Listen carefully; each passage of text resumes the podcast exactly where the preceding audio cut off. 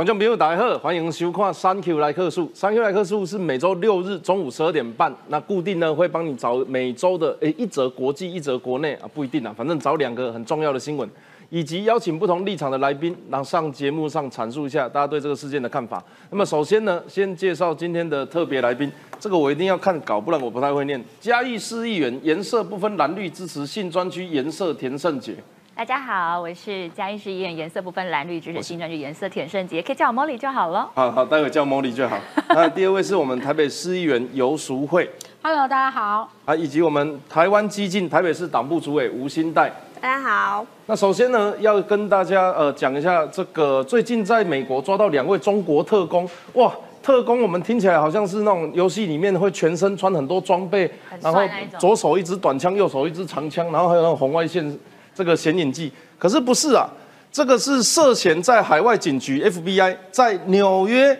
逮到了两个中国特工，那么他们可能会面临二十五年的刑期重罪。一位叫做卢建旺是六十一岁，以及陈金平五十九岁。其中卢建旺呢，在上个月底的时候，他带队前往蔡英文的总统下榻饭店，在外面抗议。这个就是卢建旺本人。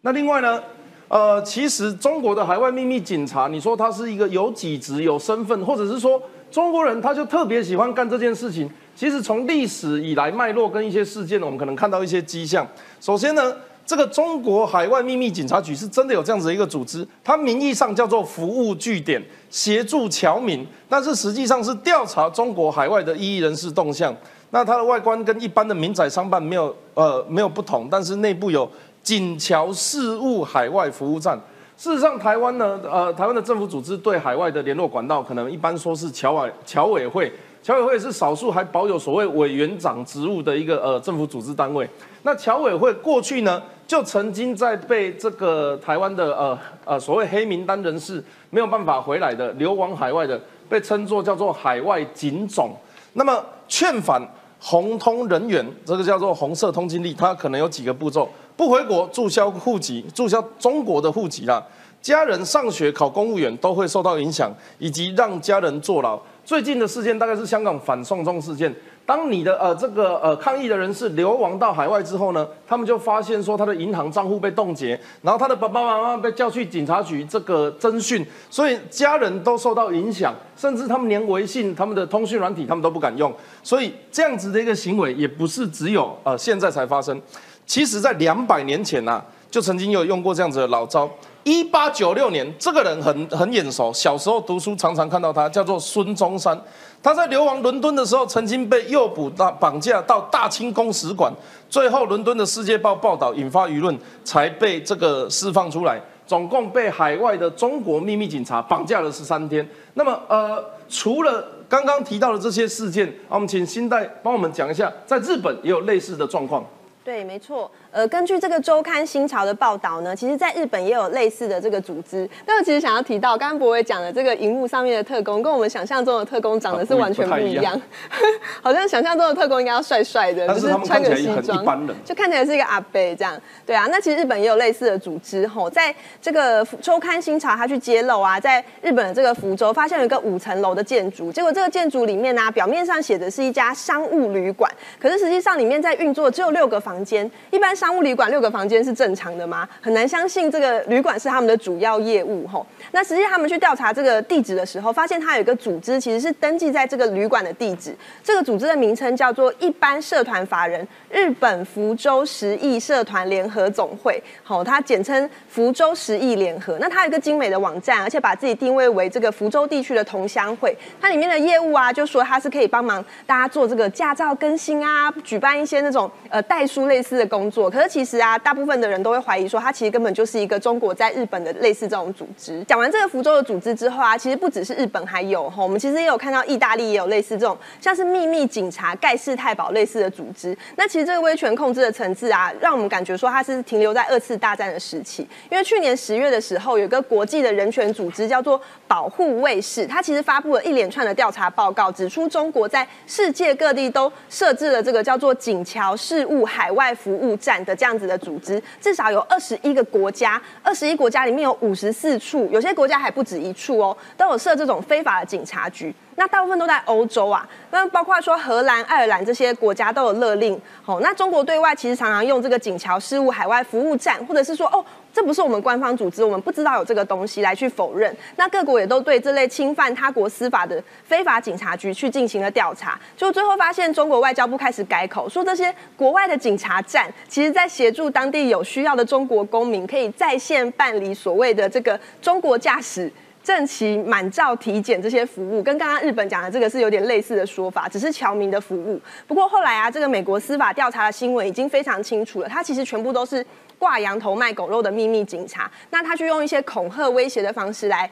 呃，就是。压住这些海外的异议人士，那不包括是除了中国人之外，其实不管是海外的台湾人啊，或者是海外其他国家人的异议人士，其实也都会受这些组织的胁迫。另外要请教 Molly，呃，颜色部分蓝绿支持新专区颜色田生姐议员哦，是在海外其他地方，就你的了解，有类似的状况吗？是，呃，就是在之前啊，就在澳洲啊，有一个女生，就是她去那边念书嘛，然后她她有一个化名啊，叫入这样子，然后她在当地有翻参加非常多反送中的相关的示威，这政府的示威活动哦。在今年的四月的时候，在四月的时候啊，突然接到这爸爸打电话来说，哎，他现在啊，就是家乡国宝，要求呢，他要交出推特的账号密码，哇，国家机器动起来，不但就是。这真的是国家机器，真的是国家机器动起来，要求你交出你的个人的这个私人的账号密码，并且还要命你立刻返回中国。那家人呢屡次被国宝施压之后，他决定呢要把这影片上传上去了，来公开哦，就是公开说，哎，这国家机器动的太厉害，他想跟大家公布这个国家机器的真面目，这样子。然后他就是他突然就是在四月二十三号的时候接到爸爸从那个中国用微信拨来的一通电话哦，他接起来之后，这是二零二零年的新闻，更正一下，二零二零年，我想说四月二三好像还没到这样子，然后他接起来以后，爸爸就打开影。呃，就是用视讯哦，问他，逼问他说有没有在 Twitter 注册，很大胆哦，注册一个账号名称叫做习近平这样子。对我有去看他的 Twitter 账号，他这个账号还有在目前还有在使用，还有在使用，还有在说他还他用那个他用彩就是彩色的图画了一个维小熊维尼的图，我觉得很有趣这样子。然后他发现说，爸爸人正在就是安徽省的合肥市的蜀山分局哦。那旁边警察也一直就是一直不断要求他爸爸说，要要求他女儿把那个账号密码交出来哦。他爸爸说，请他把账号密码交给他之后。然后他强调说，警察一直在旁边说，他们追踪到习近平这个推特账号呢，发了非常多污蔑我们的习大大的推文这样子。但是在我去看，其实没有啦，嗯，可能还要更久以前，两年前的还，可能也有可能已经删掉了这样。可中间其实他有非常就是。其他还是发了非常多宣扬这民主啊，然后就自由发生的新闻，这推推文这样，大家可以去看一下这样子。然后，但是哦，警察却说他最终那个账号呢，登录 IP 是在澳洲哦，但是入呢持续，他是持续的说，哎，他坚称说是到账这样子，就跟被告的算命一样，不是啦。然后接下来警察要求他爸爸叫他把那个使用的 email 发给那个，就是发给他。因为觉得他就使用别的 email，他很坚持，他说我只有用 QQ 邮箱这样子，他很坚持这样子，所以呢，他爸爸就在旁边边问边说，其实我觉得是做个样子，一定要做个样子给大家看，人都在那个警局了嘛，说你千万别给别人利用，千万千万别给别人当炮灰了。习总书记哦，是多好的一个领路人哦，然后呢，他也是就是警官也说，哎，你被盗了，那你赶快找到被盗的账号密码。我想说都被盗了，要怎么找到自己的账号密码？有够难这样子，好。反正他就是重点，就是最后这一关，就是那个警官就说：“我跟你讲，你不管是不是你朋友发了，还是你本人发，你要记住，你是中华民人民共和国公民哦。我讲实在的，你虽然人在那边，但你还是受我们中华人民共和国的法律管辖范围之内，知道吧？国家机器。”无远弗届到澳洲，还是把你管得死死的，跟那个死灵法师一样。不是这个有个问题啊，就你每一个国家的法律不一样嘛。那对，那那啊，我现在人就已经在澳洲了，理论上我要听他们的。对啊，啊，他们有民主自由，我可以自由发声。Twitter 真是发到一个。自由，那是无远弗，就是无边无界这样。所以他讲这个话，其实我们恐吓意味蛮重的。对，永远一般来讲，我们接到政府组的电话，当然我们民意代表公职人员是一回事啊。老百姓接到这样子的电话，说哦啊你，我觉得你网络上讲的话怪怪的，或者是讲说你们家门口车子没停好，你会第一时间想说，我是不是要被关了？我是不是要被开罚单？永远有没有知道其他国家的发生类似的状况？就是在上这个节目之前哦，讨论这个议题之前，我根本不知道中国居然可以干这个事哦。但我上网去查，蛮有趣，原来这个是他们非常正式在做的事情。对，大家去看那个维基哦，它有一个叫海外一一零的是哦，真的是这个福州的公安局开始去做这样示范。然后这两年以来哦，才两年，短短两年，而且是在疫情的时候的两年哦，它已经在二十一个国家成立了一百零二个据点。哦，啊，那这是很可怕的事情哈、那美其名是说，哎，帮这个海外华侨，譬如说办理一些驾照啦、身份一些身份变更的服务。但是其实照理来说哈，正常管道这应该是在代表处或是使馆去办。嗯对对那它另外一个功能是说打击这个这些华侨的犯罪行为，那这个就 over 了，因为这个他国有刑事管辖权。那你的人在那边，第一个他也不是执法的公务员，他也不能配枪，他更不能够去进行什么犯罪的搜查查等等对，所以当然会引起就是他国的政府、当地的政府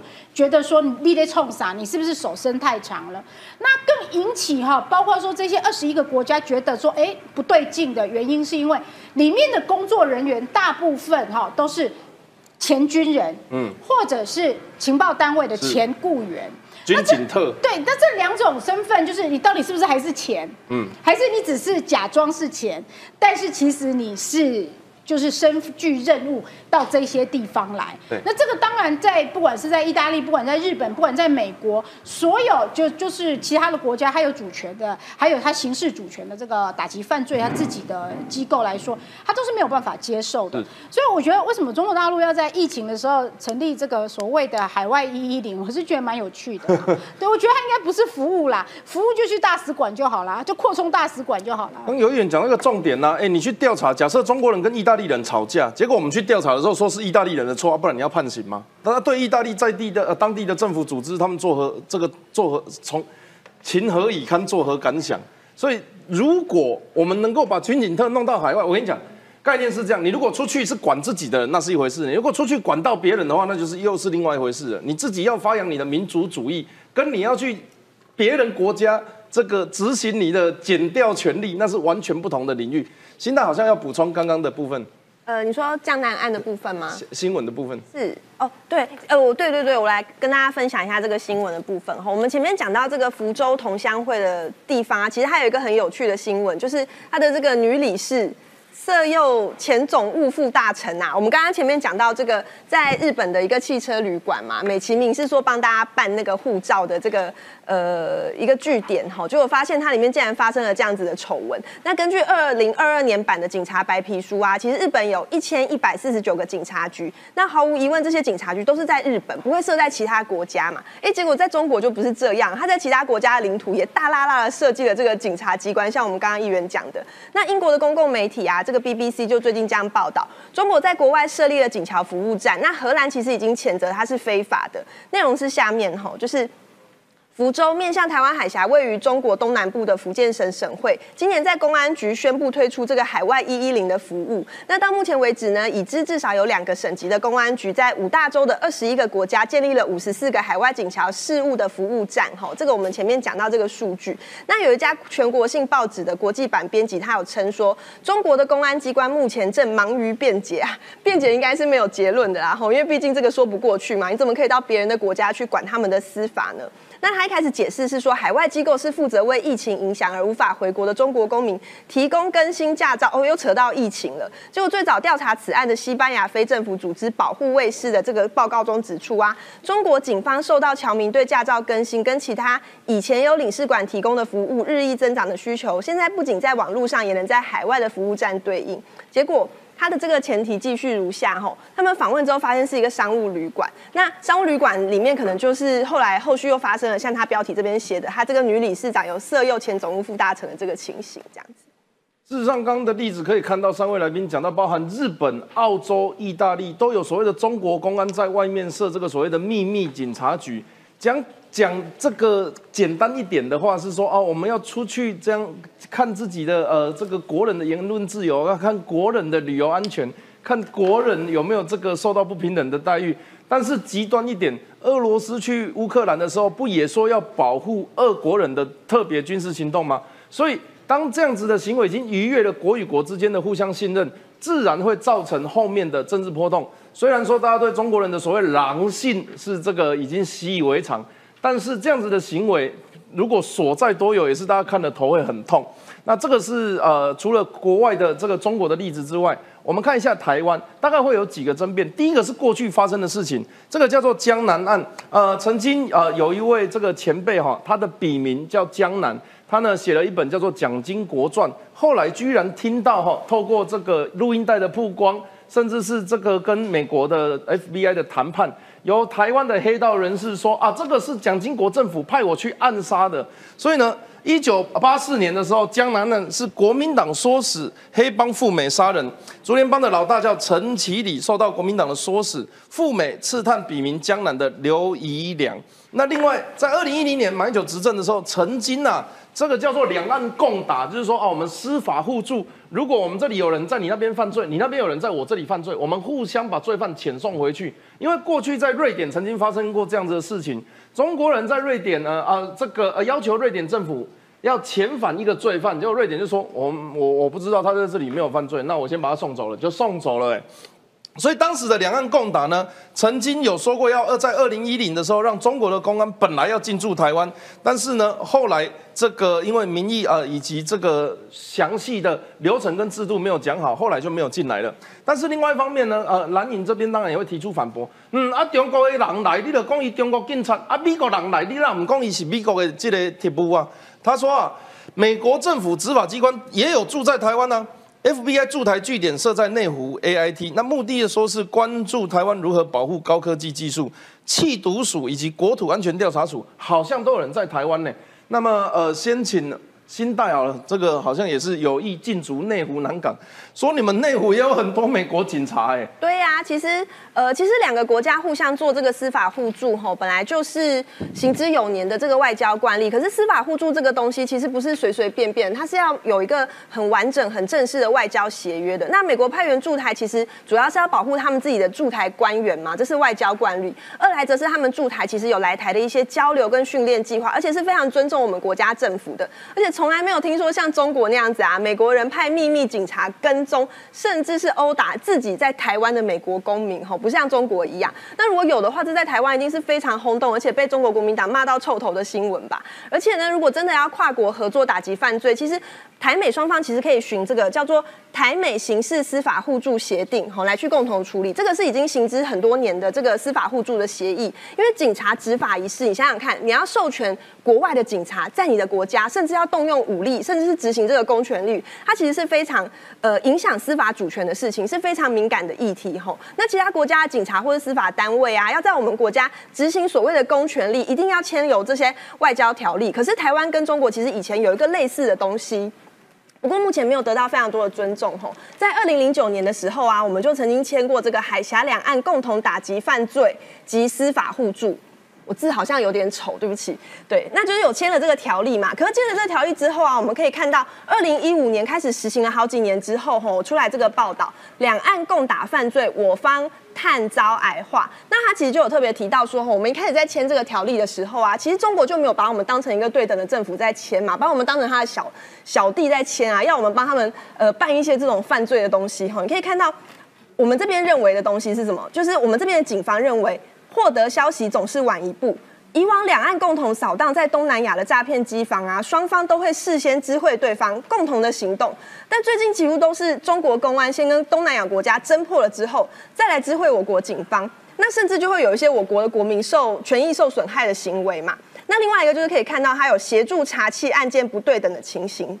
到了一百零一年七月，哈，中国公安部这个刑侦局由刘安成接任局长，换了一个局长就换了一个态度。我国的办案人员可以明显的感受感受到两岸共打已经生变。比方说，对岸请求我们国家一百件案件协助，哈，他请求我们之后，我们当然很努力打击犯罪嘛。我们至少可以完成三四三四十件的案件回复，两三三四成以上。可是对岸可能只会回复五件，也就百分之五啊，甚至十分之一左右，好，非常的不对等。而且如果我们现在如果是有，比方说中国人在我们这边犯罪，他逃回去之后，我们要求中国协助查缉、监控机房这些，对岸变得其实是非常消极的。那在二零一五年的时候，其实就有这样子的矛头，可以看到对岸是一拖再拖。就证明了说，吼，台湾跟美国签的这些司法互助的案件，其实是外交国际案例。可是台湾跟中国签的，因为两方的政府不对等的关系，所以其实并没有得到很相对的重视。而远，你你自己在内湖南港待蛮长的时间，对，多多少少会遇到一些 AIT 的，没有，我觉得他们很低调哎。啊都没有遇过吗？呃，有，会找你聊天吧？会会会，因为我之前有党职，所以 AIT 的这个官员会固定找每一个政党有党职的人那。那你了解的 AIT 的人员，跟你刚刚所谓在危机上面看到的中国秘密警察，你觉得他们两个最大的差别是什么？所以我的意思是说，如果中国大陆要加强他们海外的服务的话，嗯就应该放在他们大使馆里面的编制对，这样子对方的国家才会知道说，哦，你派瓦贼狼来，你这狼被冲傻？对，那所以 AIT 的官员也是这样子，AIT 里面有多少官员，然后他们做多少事情，他就是在那一栋建那个 building 里面，他就是来上班的，他不会有平民的身份，然后去做我们不知道的事情哦。所以这可能就是中国大陆这一次在海外一零给人家觉得说，其他国家觉得说，啊，你怎么不在你大使馆？你怎么不来申请对？好，你如果在大使馆里面，然后你说你这是华侨的服务什么的，然后对方都知道的情况底下，有名册、有工作的职称什么的，哎，我觉得这样才有互信的问题啊。像 AIT 为什么我说 AIT 蛮低调的？他们之前会到议会去找我，我说你不用来议会找我啊，因为我住的就在你们 AIT 的对面，我们可以在 AIT 的对面的咖啡馆喝早餐。就我带他去 AIT 对面的一家咖啡馆喝早餐，他居然不知道有这家咖啡馆，好，所以他们可能都关在里面上班都没有出来，蛮有趣的。所以我觉得这一次大家觉得说，呃，每一个国家之间可能都有一些行政啊、司法相关的互助，但最重要就是你有没有公开透明、制度化。如果你有做到的话，那别的国家才会觉得被尊重嘛。对了，尊重啊才有基本的互信，才有办法一起做事情。如果是像刚刚哦，我觉得有议员讲的非常的精准，就是说你是对方政府知道跟不知道的情况之下，有没有对方知道了啊？但是特别还是要这个针对你。听说呃，这个瑞典有一个相关的案例、啊，对，其实不止瑞典哦，其实世界上其他国家，就包括波兰有找到资料也有，跟大家介绍一下，就是我们瑞典拒送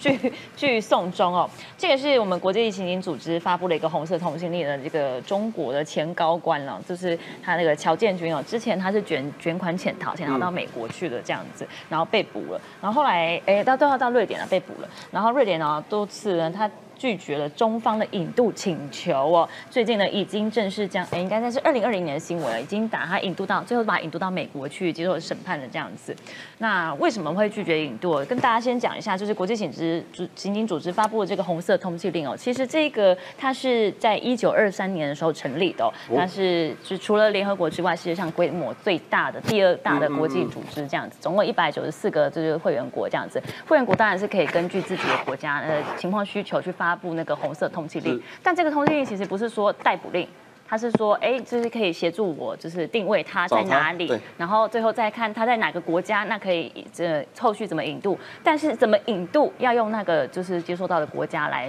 决定说我要怎么处理。对，就是不一样，他不是逮捕令这样子，因为他他也是就是，只是他他说他虽然是一个，他是一个，他希望是合法的组织啊，他的红色是针对什么？红色，这两个红色不一样哎、刚刚讲那个红色跟这个红色不一样，这个呃颜色分就是它有颜色层级分。你要讲的是哪？你要跟我讲的这个吗？嗯，没事啊，没事，你要讲，你讲什么就讲什么。好 好，我再继续讲哦。好，那所以这个组织以后，呃，他就是瑞典拒绝了，拒绝引渡到中国去嘛。然后他后面就有说，哎，为什么会拒绝哦？就是像波兰那边就很明确的给出了理由，为什么会拒绝引渡这样子？因为他也是，这波兰那边的话是二零二一年的新闻了哦，他是说那时候是有一个法轮功法轮功的一个学员哦，李志辉哦，他是引为什么会拒绝引渡哦？就是他们是觉得说，这凸显了欧洲就是关注中国的人权问题哦。他这个直接就有讲哦，这外瑞典的外交部长哦林德哦，在思想就是当初呢在书面答复议员质询的时候强调，瑞典外交部哦向波兰当局陈述中。中国没有独立的司法制度，然后有而且是有系统的使用酷刑和强迫公认哦，中方签发的担保哦不可信任等关键的问题哦，所以决定最后是希望波兰呢按照国际公法，就是公呃国际法律哦来承诺行事，特别是符合欧洲人权公约以及基本自由的相关规定哦。所以我自己找了补充资料，所以这很棒，这很棒。你可以，所以你看不到，所以我就觉得说，这其实不是，这是国际上上并不是首例。这个蛮呛的，这个意思是人在我这里抓到的，但是我觉得我们的这个制度比较文明。去回去你那边会被你酷刑，会被你逼供。他不信任你，就是对于那个人权的。这个这个其实很呛。对他其实蛮呛，可是其实我觉得这个是非常就是直接的、直观的表态，就是国际这边就是不是只有一个人会拒绝那个反送中这样的，因为其实天网行动到现在，嗯，那时候在二零二一年的时候就是。中华人民共和国他们有一个，就是一个这个庆祝的典礼上面，他就说那时候天网行动是有百名的红色通缉令嘛，就刚刚讲红色通缉，红通大概有百名，有六十个已经到案了，但是其实有其他人就是还没有到案，我想这跟引渡条款也是有相当大的关系，这样子。你在我的国家犯罪，在政治的制体制上影响最大的，我想就是呃一九八四年的江南案。啊，曾经这个呃，当时的国民政府啊，派人到美国暗杀了一个作家，还只是作家哦，他也没有要颠覆国家，他也没有要呃这个什么有的没有的，但是暗杀了之后，后续的事件竟然间接的引起台湾民主化，是真的吗？请啊，新代帮我们补充一下，科普一下江南案到底发生的来龙去脉是什么？好啊，没问题。其实江南案是在呃解严之前发生的，它是呃一九八四年的时候发生的哈。那江南这个其实不是他的本名，他的本名叫做刘宜良。那江南其实它是他的笔名啊。刘一良这个人呢，他是一九三二年在中国出生，所以他其实是中国人。然后战后随着国民党一九四。一九四九年的时候来台湾，后来成为一位记者跟作家。那因为他的个性其实是属于比较那种呃同情弱势、想要抵抗威权的。那当然跟当时的这个国民党政府不是那么的契合嘛。所以他一九七零年之后就移民到了美国。到美国之后啊，因为黄文雄刺蒋案其实引起了美国很大的轰动，他就开始关心呃台湾的情势跟收集蒋经国的一些资料。就最后就开始在香港的杂志上连载《蒋经国传》。好啊，那蒋经国看到有人在写他，而且不见得写的那么美好，他。当然就被送啊，然后他后来就是因为这样就被这个中华民国的国防部盯上，中华民国国防部的情报局盯上之后啊，一九八四年这一年的时候，被情报局吸收的竹联帮堂主陈其礼，在接受了情报局的训练之后呢，就前往美国刺杀江南。所以其实重点并不是呃这个刺杀案，而是说他这个竟然是一个很明确的官方组织跟黑道老大，就是现在不是常常在炒黑金治国嘛，所以其实那个从从那个时候就开始就是。政府跟这个黑道之间的挂钩这么严重，甚至是可以直接指派黑道老大到美国去杀人这种事情发生。那比较值得一提的是啊，其实陈其礼就是这个竹联帮的老大，他在当下刺杀完之后，马上就发现自己被骗了。哦，发现了之后，他暗杀完就过了三天，只有三天呢，他就在美国录了一卷自白的录音带，他可能就交给他小弟，说他本来以为。江南是共产党员，那所以他暗杀他是出自于这个爱国的责任。就后来发现江南竟然跟他一样是在中国长大的人，所以他就蛮后悔的。那后来回台湾之后，马上就哎用完了就被逮捕了嘛。被逮捕之后，隔年的一月，他的手下认为他的老大已经被中华民国这个官员出卖之后。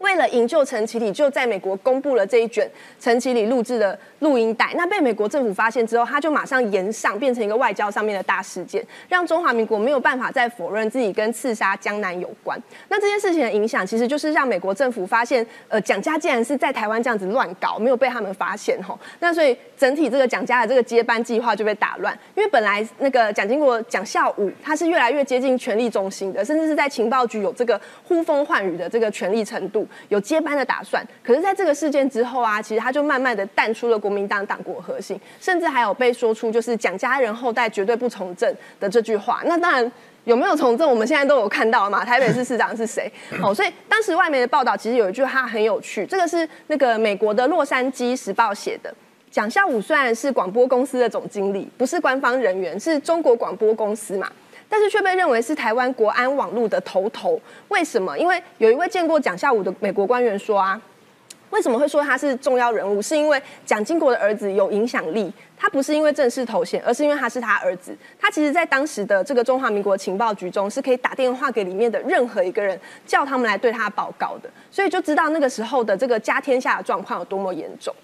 事实上是刚刚也有一个非常关键的那个小弟哈，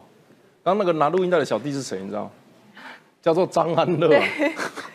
对啊，陈其礼被抓之前，他先把录音带交给张安乐，跟他说：“我如果被抓了哈，你要帮我公布这一块录音带啊。”结果现在也是哈，统一促进党非常优秀。想要特别问苏慧议员，倒不是因为这个，我我也知道是可能过去的事情，只是当下呃，在台湾国内的舆情是控管的情况下，国民党是怎么理解所谓的江南案的，或者是觉得它就是一个新闻上的一个小小的格子？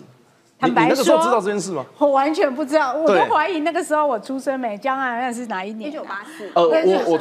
我我还没啦，对对，我是隔年出生。嘿对对，因为那时候我在念小学。国内哦舆情，或者是说你看得到，你你没有那个新时候闻，都完全没有影响那个时候，应该国内的媒体不会报道这件事情吧？应该有小小一格啦。不晓得哎、完全没有印象就就对，到到最，可是我觉得到现在，嗯，当然历史是可以借鉴的，但是我不知道说一直去谈这一段历史。有什么？没有啦什么我们今天也没有要谁道歉对要干嘛对对，没有我只是问说没有没有，国内有没有我只是我人看到嘛只是说，在现在应该很多很少人知道江南案这件事情，其实就是因为很少人知道，所以要所以要一直讲，一直讲，一直讲，一直讲。1984年哦那时候了解还没有解严了解不是啦，因为这个是政府杀人啊，这个蛮严重。哦我们是在检讨，是让我们的政府更好。今天没有特别针对谁啊。永永远不要忘怀就对了，了解。好，看来我们不太适合让他谈这个议题。我真的不知道江南啊，你知道吗？就是因为你不知道，所以我们才要我还没出生谈啊。你我我问你江南，你第一时间是想到那个音音乐还是？我讲到韩国啊江南，好好好，好啊嗯，，这四代鸿沟。哦，你想到那个江南大叔吗？对，因为江南大说就是江南 区的意思。是是是是，我也我也比较想到那个。有一个歌星好像也有唱过一首歌叫《江南》。就是在那那不 不对啊是指的就是那里，因为那江就是韩国当然是那个就是台北的东区那种概念这样子。没有啦，江长江以南也叫江南啦，这是两件事情，真的啦。江南我有演讲的是江南 style，江南林俊杰啊，OK OK，你看世代鸿沟就出现了，我们赶快讲下一个好吧，新闻。欢迎，这样子谢谢大家收看今天的 三 Q 来客数。其实哦，讨论历史事件是要检讨说我们有没有重蹈覆辙，我们有没有做出呃当时已经应该要被更正的呃政府体制跟系统。另外呢，比较到所谓中美双方在海外的警局里面，我们可以看看得到是否尊重当地的政府组织，以及是否公开透明自己在别人国土上面的行为举措，才是你有没有尊重那个国家的最基本的标准跟底线。所以，如果呃这样子一个国家呃过去在不管是被这个八国联军啊呃或者是所谓的百年国耻、一元中国梦啊、中国崛起等等的这样子的思想民族主义催化之下，去别的别人的地方、别人的地盘，然后行使自己的法律跟权利，这样子的行为，我想在现代的文明社会国家，多数是没有办法认同的。感谢大家收看今天的三 Q 来客数，我们明天见，拜拜。